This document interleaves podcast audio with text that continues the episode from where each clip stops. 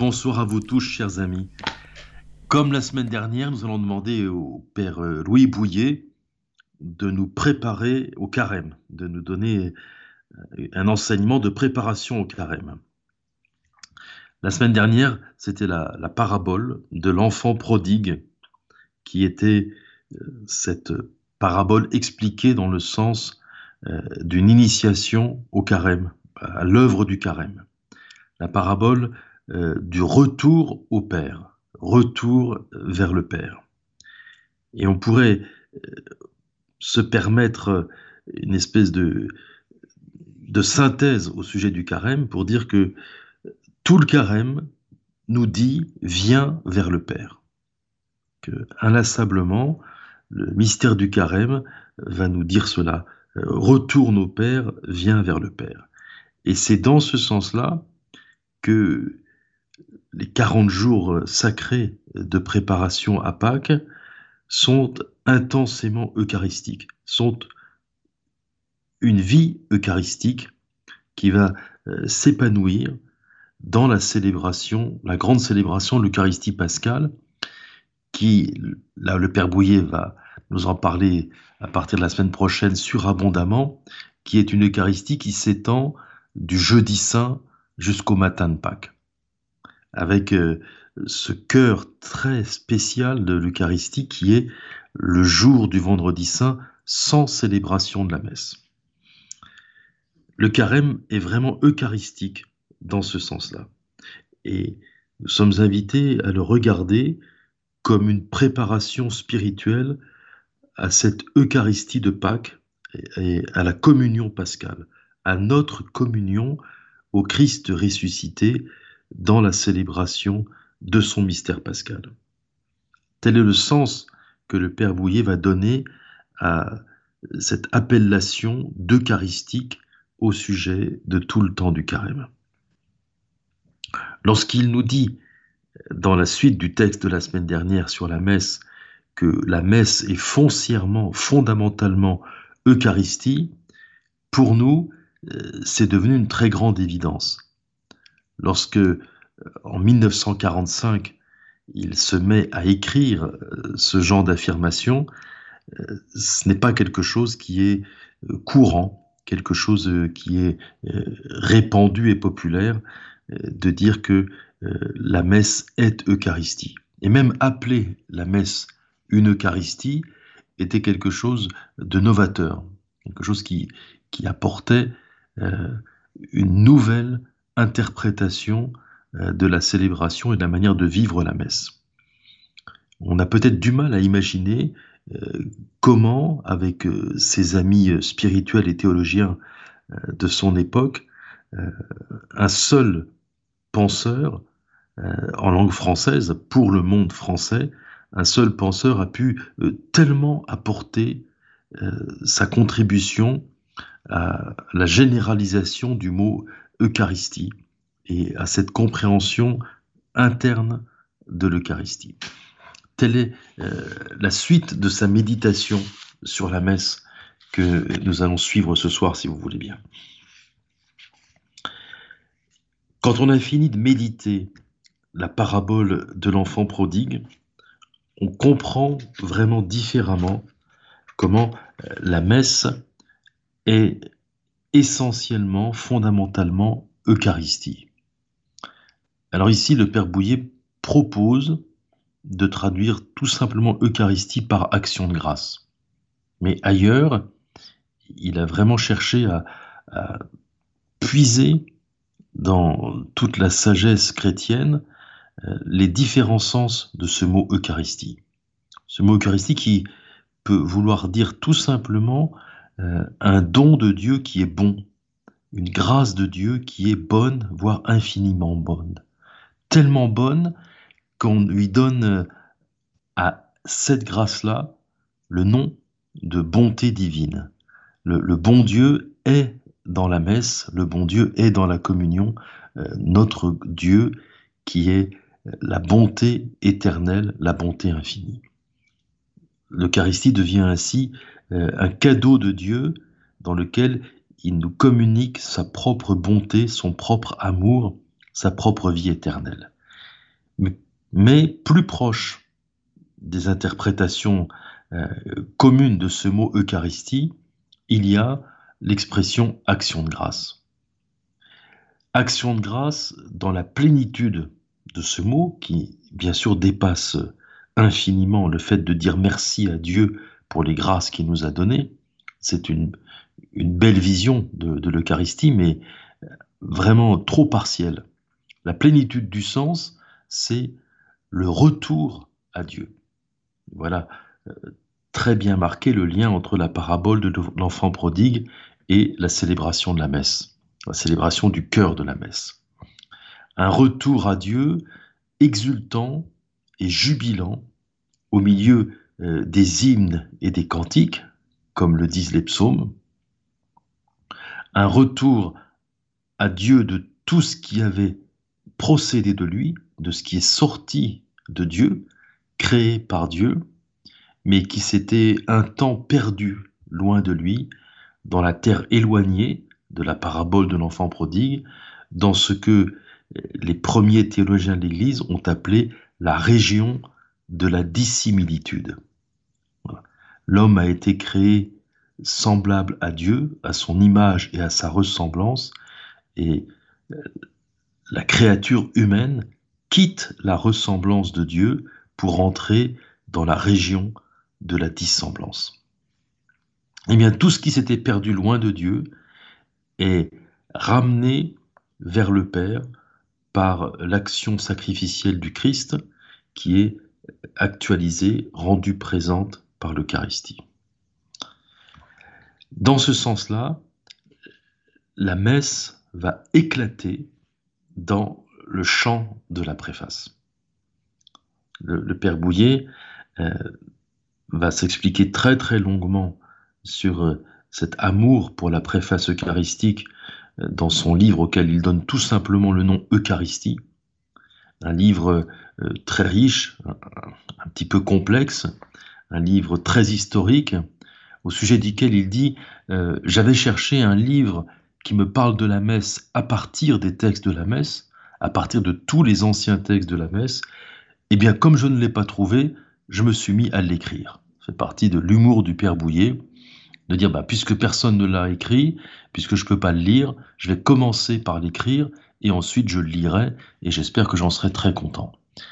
Euh, un livre sur la messe qui ne part pas d'idées extérieures à la messe, mais qui simplement recherche tous les témoignages euh, des textes qui permettent de célébrer la messe dans les différents rites euh, de l'Église catholique, les rites orientaux et les rites occidentaux. Et cet amour de la préface, ici, il va jusqu'à dire que pour lui, alors c'est vraiment euh, assez audacieux, la préface est, le centre irradiant de la messe. Comme si, je dis bien comme si, euh, le centre, ce n'était pas le moment euh, des paroles de la consécration et la prière eucharistique qui suit. Comme si euh, la préface eucharistique était tellement puissante, tellement eucharistie, qu'elle permettait d'entrer vraiment dans la célébration elle-même de la messe. Alors cette préface, euh, elle atteint une certaine perfection euh, de forme, une perfection d'écriture dans ce qu'elle est pour la prière eucharistique numéro 2. Nous avons déjà parlé de cette préface, euh, cette préface qui est comme le, le modèle de toute préface eucharistique, puisqu'elle elle célèbre la Trinité sainte et particulièrement le Père, elle célèbre le Père éternel parce qu'il est créateur, parce qu'il nous envoie le Fils, conçu du Saint-Esprit, né de la Vierge Marie, et parce que il donne mission au Fils, en étendant les bras sur la croix, de détruire la mort et de manifester la, résurrection. Tout est dit de ce que nous appelons euh, la sagesse de Dieu dans le mystère, depuis la création jusqu'à la résurrection. Et dans cette préface, euh, nous, entendons que le chant de l'action de grâce, le chant du retour à Dieu est porté à sa perfection et à sa plénitude. Oui, il s'agit à ce moment-là de la grande louange dans laquelle euh, celui qui vit l'Eucharistie agit en prêtre universel dans le Fils de Dieu lui-même, qui est l'éternel grand prêtre de la création. Et celui qui est à la messe, qui vit la messe, va pouvoir euh, se donner lui-même à Dieu dans ce don que le Christ fait au Père et donner le monde entier à Dieu. C'est l'Eucharistie. Notre propre Eucharistie dans l'action de grâce du Fils et grâce à notre propre Eucharistie, l'Eucharistie de toute la création qui remonte à Dieu par la médiation du Fils, mais une médiation qui, d'une certaine manière, est à nouveau euh, médiatisée par notre prière, par notre présence, par notre sacrement du baptême qui se met à travailler dans la participation à l'Eucharistie. Nous devenons Eucharistie grâce au Seigneur Jésus, et devenant Eucharistie, nous permettons à la création tout entière de faire son Eucharistie. Et ce sur quoi insiste le Père Bouillet, c'est sur la joie. Il l'avait dit, encore une fois, à la fin de la méditation sur la parabole de l'enfant prodigue et sur, sur la messe, la joie éclate dans ce retour vers le Père. Alors, il utilise ce mot qui peut paraître étonnant, éclater, euh, dans le sens d'un rayonnement très intense aussi, euh, avec cette idée non pas tant de l'explosion que de la fission atomique. Donc la, la messe euh, entre en fission atomique, se met à éclater d'énergie, et la joie, elle aussi, se met à éclater d'énergie, de force, de lumière, de chaleur, dans le moment de son retour, de notre retour vers le Père. Eh bien, cette joie, c'est celle que seul le Christ ressuscité a pu apporter au monde.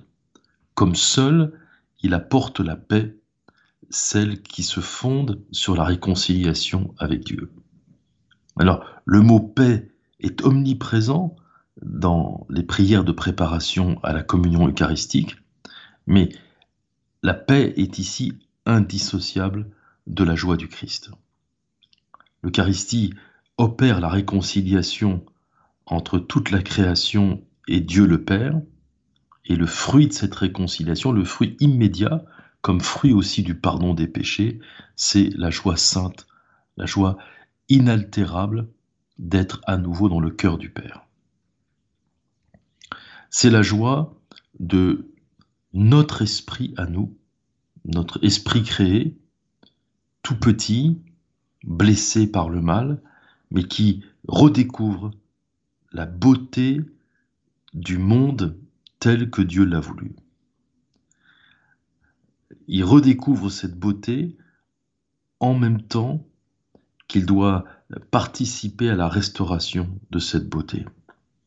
Et il laisse le Christ Seigneur, euh, en ramenant la création à sa source, dans un, ce fameux reflux, ce mouvement de reflux de l'amour, donc l'amour qui sort de Dieu et ensuite l'amour qui ramène à Dieu, il y a cette restauration, il y a cette joie de permettre à l'amour divin de revenir chargé du poids de chacun d'entre nous, revenir dans le foyer rayonnant euh, de la Trinité éternelle.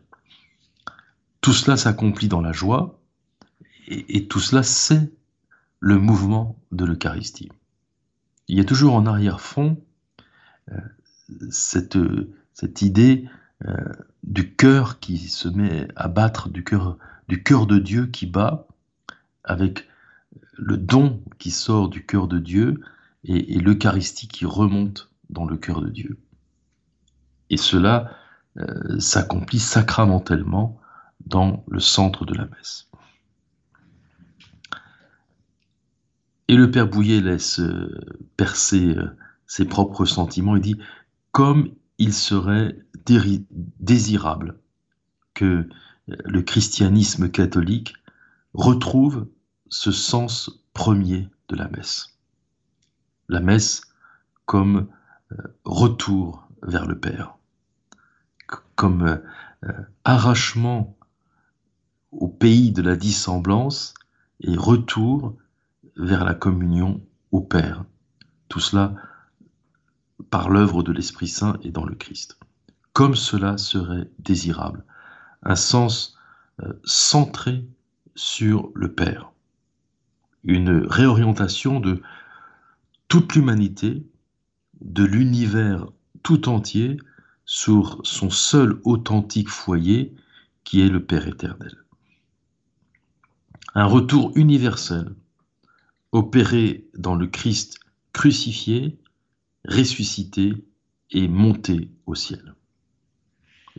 Vraiment, euh, toute une mystique euh, du retour au Père euh, qui, qui est ici donnée comme instrument pour vivre intensément l'Eucharistie telle que Dieu a voulu l'instituer. C'est une reprise de toute chose dans le flot immense de l'amour divin. Un flot d'amour qui se met à refluer en amour filial vers la source paternelle. Nous avons tout reçu du Père et grâce à l'Eucharistie du Fils, nous pouvons refluer, euh, tout ça dans le mouvement de l'Esprit Saint, refluer vers la source. Et là est la seule vraie joie, la seule joie où toutes choses peuvent se retrouver réunies et immortalisées dans un printemps éternel. C'est la grâce de la naissance de la messe en Terre Sainte que la messe apparaît comme la résurrection du Christ au moment du printemps. Et, cette réalité euh, propre à une région de la Terre qu'est le printemps tel qu'il existe en Terre Sainte, cette réalité du printemps permet de comprendre comment euh, la messe est un printemps éternisé et comment nous, nous vivons euh, ce retour de la vie et ce retour à la vie qu'est le printemps chaque année, comment nous le vivons comme Eucharistie et comment grâce à l'Eucharistie nous le vivons de façon surnaturelle. C'est cette allégresse incomparable dont nous parle délicatement Saint Paul en, en mettant cette affirmation sur les lèvres du Seigneur Jésus, euh, donner plutôt que recevoir. Enfin, pouvoir donner à Dieu. Enfin, pouvoir donner au Père. Le, le, rêve secret de la créature humaine. Pouvoir un jour donner au Père un amour qui réjouisse son cœur de Père. C'est cette joie qui est le grand secret de Dieu. Le grand secret de la vie trinitaire, c'est euh, avoir plus de joie à se donner à l'autre personne divine qu'à recevoir l'amour de l'autre personne divine. Et ce grand secret de Dieu est communiqué à la pauvre créature humaine qui euh, n'avait pas compris grand-chose et qui s'était détournée de cette promesse euh, d'une communion à la vie secrète de Dieu dans cet aspect très particulier euh, d'aimer donner, de trouver sa joie à donner et à se donner. Et c'est finalement le grand mystère du Seigneur Jésus et de sa croix. C'est, la lecture en profondeur de la croix. Au moment où, où, le Christ se donne au Père et se donne à nous, c'est le moment euh, de sa joie la plus parfaite. Celui qui, qui a contemplé la joie du Seigneur Jésus euh, sur la croix, cette joie de se donner, puisqu'il y a plus de joie à donner et à se donner qu'à recevoir, celui qui a contemplé ce mystère de la joie du vendredi saint, a reçu une très grande grâce de son Seigneur et Maître. Et tout cela, toute cette joie de se donner, le chant eucharistique le proclame. Et pour le Père Bouillet, le proclame d'une façon très sainte, très parfaite dans la préface. Oui, euh, cela est juste et bon. tout ce qui est chanté dans la préface est juste et bon, et c'est euh, le grand chant euh, de l'action de grâce. Celui qui veut prier, celui qui, qui décide de prier, se dispose à ressaisir ce sens de l'Eucharistie. C'est à ce moment-là le sens de toute sa vie, lorsque la vie du priant va s'inscrire tout entière dans cette unique ligne d'existence qui est le retour au Père. Lorsque le grand souci est la libération de tout ce qui peut nous freiner, de tout ce qui peut nous détourner de ce retour au Père. Et celui qui prie va se sentir porté dans l'Eucharistie comme dans son milieu naturel.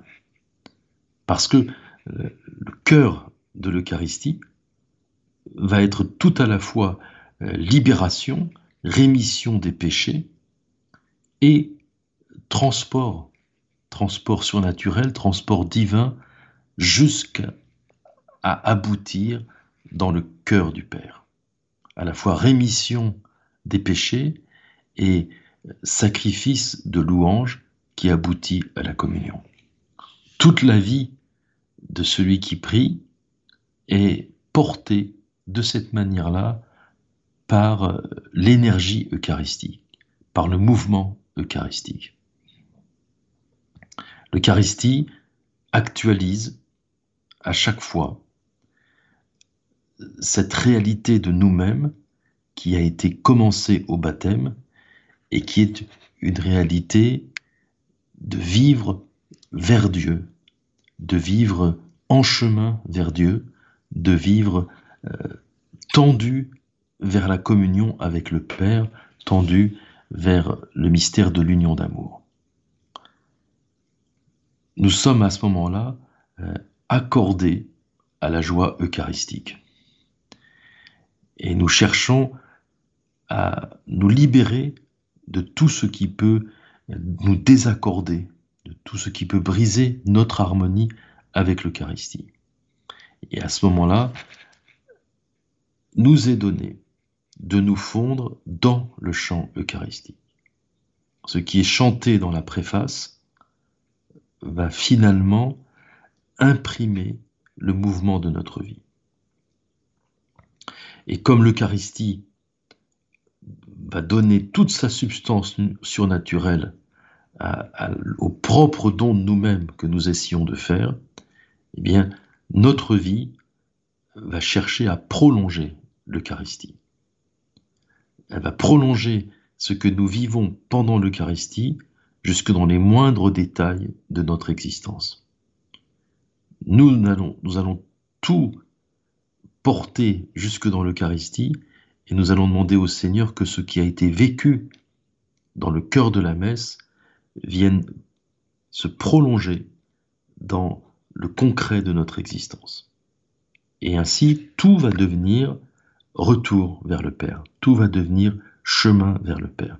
Ce que nous aurons appris à vivre, on pourrait dire, euh, en concentré dans l'Eucharistie, va pouvoir se déployer dans tous les détails, euh, dans tous les petits actes de notre vie quotidienne.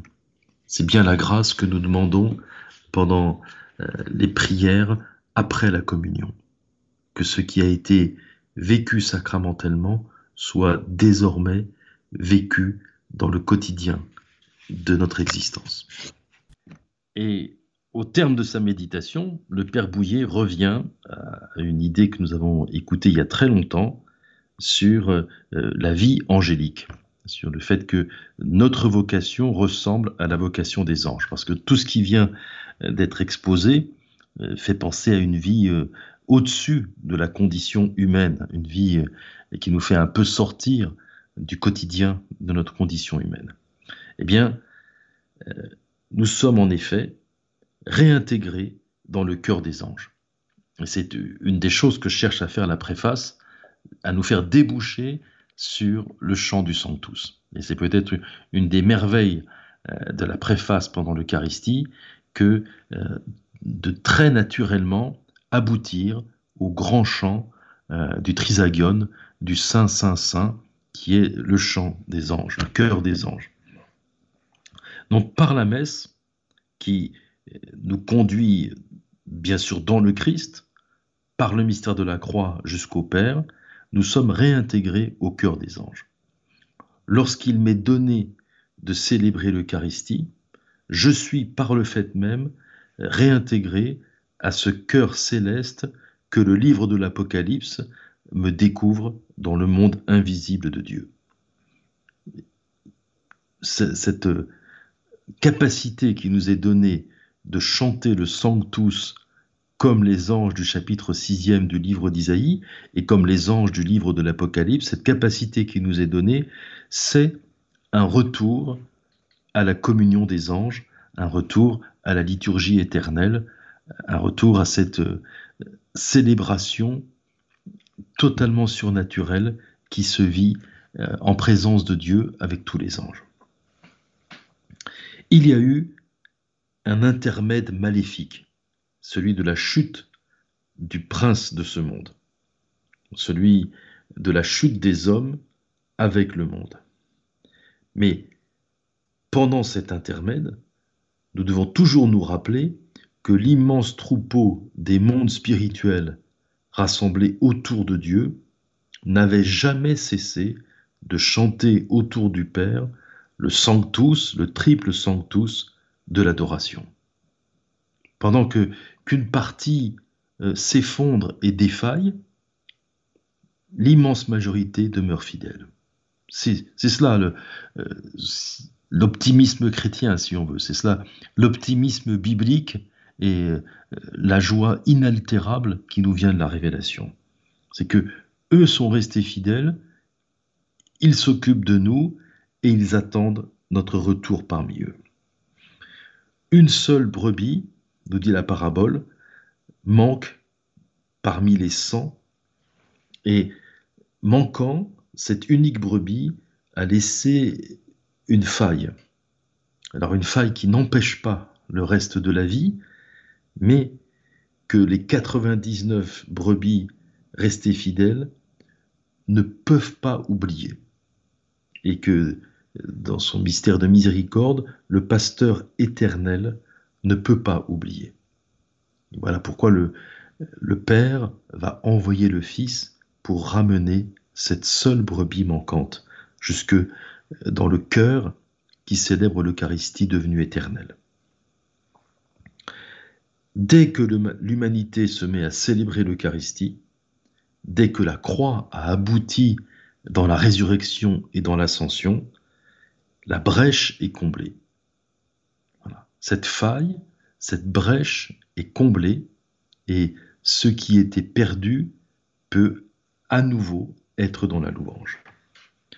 Alors, la joie des anges éclate, comme elle éclate lorsque euh, s'achève euh, le chant de la préface, qui, après avoir dit la splendeur de la création de toutes choses par Dieu, puis le mystère de l'incarnation du Verbe, sa mort et sa résurrection, éclate en joie, éclate en, jubilation et action de grâce. Eh bien, cette joie de la fin de la préface, c'est la joie des anges qui se met à rayonner. Et à ce moment-là, à l'hymne de toutes les créatures angéliques, va s'ajouter le Gloria des anges de la nuit de Noël. Il y a un chant supplémentaire. Grâce à l'incarnation rédemptrice, il y a un nouveau chant que les anges vont commencer à chanter à côté de l'enfant nouveau-né, c'est euh, le Gloria, un nouveau Sanctus.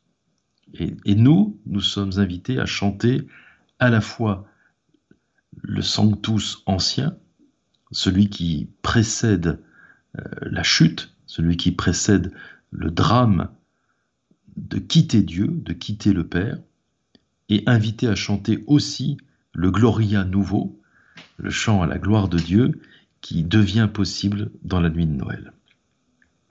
Nous allons glorifier la gloire intemporelle de Dieu et nous allons en même temps glorifier une gloire nouvelle, celle que chantent euh, les anges de Noël, encore une fois, la gloire que Dieu s'est acquise en opérant la réconciliation du monde déchu. Et dans, cette association au chant des anges, il y a toujours en même temps la merveille euh, de l'adoration de Dieu et la merveille de l'adoration et de la célébration de l'œuvre de Dieu, de l'œuvre du Christ, c'est-à-dire le mystère, c'est-à-dire l'économie rédemptrice, c'est-à-dire l'œuvre de la rédemption. Et dans la messe, nous chantons euh, indissociablement euh, ces différents aspects. La beauté de la Trinité en elle-même, la beauté de l'œuvre de la création, déjà œuvre de miséricorde et d'amour, et la beauté de l'œuvre de la rédemption. Eh bien, nous sommes autorisés, invités à la messe à fondre nos voix avec celles des puissances incorporelles, des puissances angéliques, et à dire à notre tour, avec ces puissances incorporelles, Saint, Saint, Saint le Seigneur. C'est un moment capital qui est comme une anticipation de ce que nous vivrons après notre propre Pâques, après notre passage dans l'éternité. Oui, les cieux et la terre sont remplis de la gloire de Dieu euh, grâce à notre propre ministère angélique. Nous sommes vraiment associés à ce service des anges et nous sommes associés à ce service des anges avec un titre nouveau parce que nous sommes les grands bénéficiaires de la rédemption opérée par le Christ et rendue présente à chaque messe, appliquée à nous et à toute la création à chaque messe. Et voilà pourquoi, en même temps que nous chantons euh, le Saint, Saint, Saint le Seigneur, nous chantons Béni soit celui qui vient au nom du Seigneur. Ainsi, dans la célébration de la messe, euh, nous découvrons la réalisation de notre vocation angélique.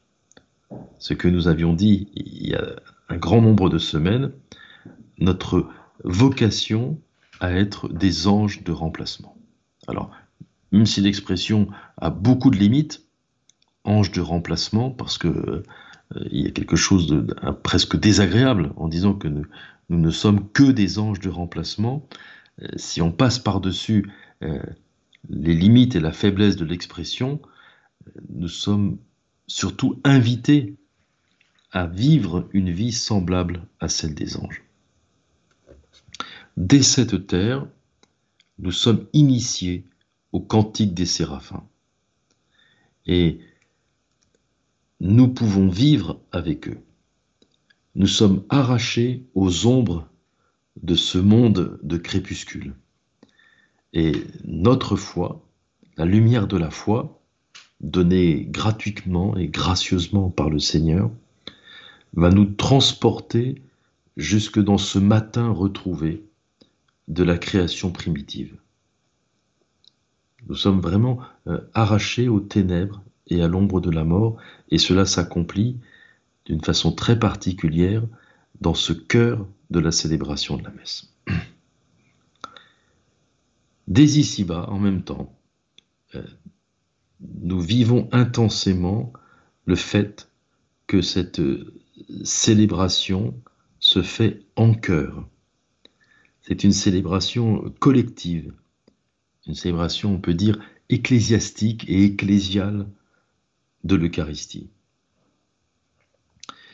Et cette célébration qui, même dans l'invisible, lorsqu'elle n'est que invisible, parce qu'on est soit très peu nombreux, ou soit que le prêtre célèbre tout seul la messe, cette célébration euh, se réalise toujours en famille.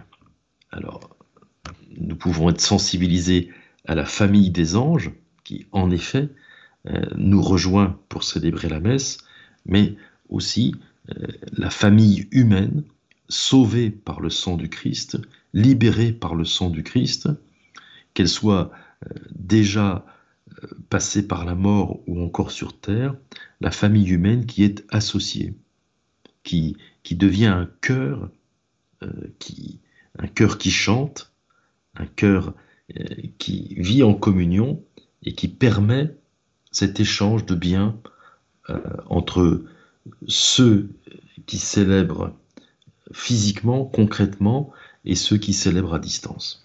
Toujours, la célébration est celle d'un cœur qui se rassemble pour euh, chanter la louange divine. Un cœur qui se rassemble autour de l'autel du Christ et qui devient, d'une manière encore une fois visible ou invisible, une église de la louange divine. C'est ce que nous dit euh, le chapitre 12e de l'Épître aux Hébreux, que le Père Bouillet a inlassablement médité, prié et commenté. Nous, nous l'entendons euh, encore une fois à l'office des vêpres, euh, une fois par mois pendant le temps ordinaire, euh, vous n'êtes pas venu vers une montagne fumante, vers des choses effrayantes, vous êtes venu vers l'assemblée des saints qui célèbrent le Dieu vivant et vrai. Vous êtes venu vers le sang du Christ, vous êtes venu vers des milliers et des milliers d'anges en fait qui adorent la Trinité sainte. C'est le chapitre 12e de l'Épître aux Hébreux. Et cette assemblée, en fait, c'est euh, l'Église éternelle qui est en train de célébrer euh, l'Eucharistie avec toute personne qui célèbre l'Eucharistie sur cette terre. L'Eucharistie, c'est la réalisation déjà opérée du rassemblement des enfants de Dieu dispersés. Si l'Eucharistie est retour au Père, l'Eucharistie est aussi retour à la communion originelle voulue par Dieu entre toutes ses créatures. Dans cette assemblée qui est en train de glorifier l'agneau immolé, gloire à l'agneau immolé, puissance, honneur et gloire à l'agneau immolé, nous trouvons la véritable communion d'amour avec euh, tous nos frères. nous arrivons euh, comme à, toucher euh, concrètement, expérimentalement cette communion dans la communion eucharistique, puisque c'est le même Christ qui est communié par tous. Nous devenons à ce moment-là vraiment cette société de louanges à laquelle Dieu nous appelle à participer pour l'éternité. Nous devenons communion fraternelle accomplie et réussie. Notre expérience eucharistique devient ainsi l'initiation terrestre à la communion des saints. Et nous savons la joie qui découle de cette initiation à une vie de communion portée à sa perfection. Et enfin, l'Eucharistie vécue de cette manière-là devient vraiment nourriture. Nourriture de la foi nourriture de la charité. L'Eucharistie est véritablement cette manne céleste, le pain vivant et vivifiant descendu du ciel, qui vient euh, rassasier notre attente de vie éternelle, qui vient rassasier notre attente de lumière, notre attente de charité. Et l'Eucharistie, en étant nourriture, est cette force qui nous permet euh, de marcher, qui nous permet d'avancer vers le monde de Dieu, vers la vie éternelle du monde de Dieu.